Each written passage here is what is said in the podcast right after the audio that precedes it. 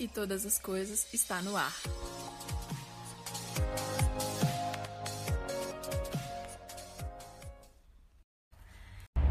Fala galera, beleza? Estamos aqui hoje e é um dia muito especial. Por que, que é um dia muito especial? Porque hoje é um dia de pé amarelo.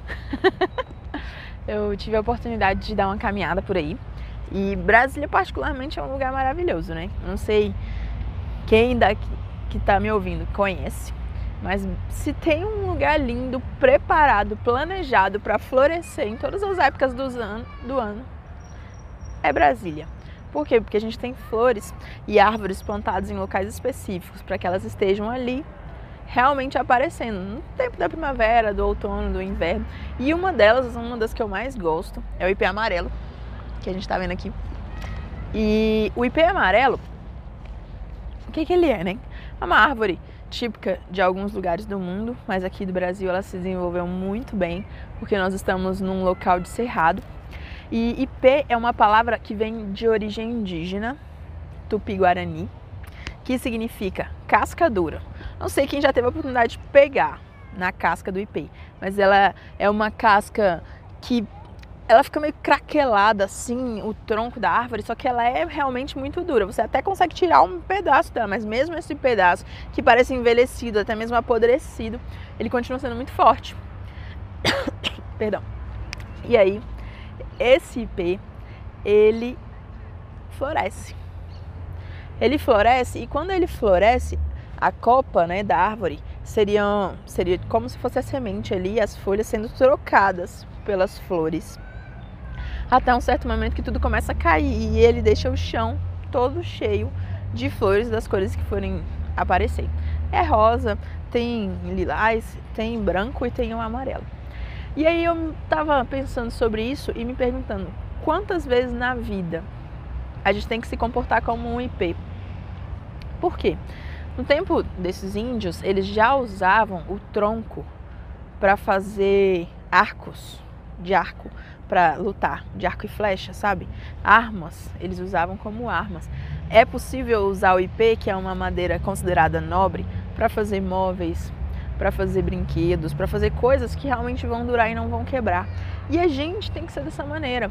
Às vezes a umidade até parece que o IP vai apodrecer, mas ele é resistente a esse tipo de apodrecimento. E aí a gente às vezes perde a perspectiva.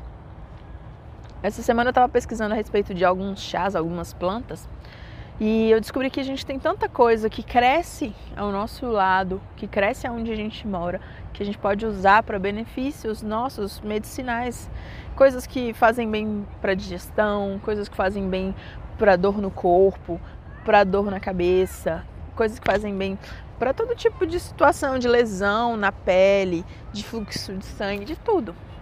E aí a gente não conhece essas propriedades. E tem uma frase que fala assim: meu corpo perece por falta de conhecimento. Quantas vezes a gente perece por falta de conhecimento? Quantas vezes a gente realmente não consegue aproveitar tudo que nós podemos porque nós não sabemos que nós temos essa oportunidade, porque nós não conhecemos as propriedades daquilo que convive ao redor de nós. E quando a gente descobre essas propriedades, a gente faz melhor proveito disso.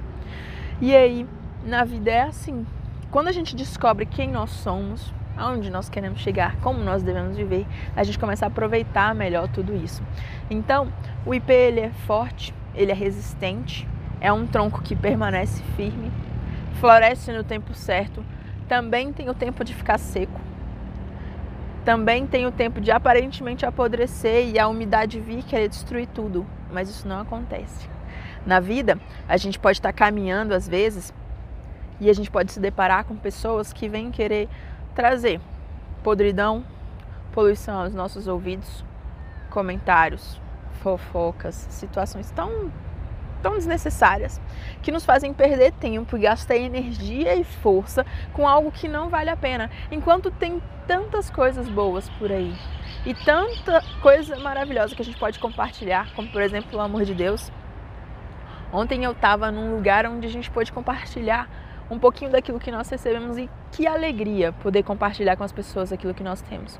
Foi um tempo onde a gente teve um churrasco, foi um tempo onde a gente brincou, onde a gente conversou, onde a gente ouviu música boa. onde a gente pode falar de coisas boas. E não tem nada melhor do que isso, do que aproveitar a vida dessa maneira.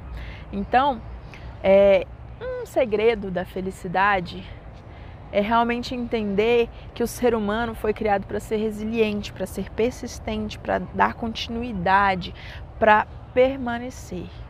Permanecer até o ponto de prevalecer. Às vezes alguém pode falar assim, cara, você é muito cabeça dura.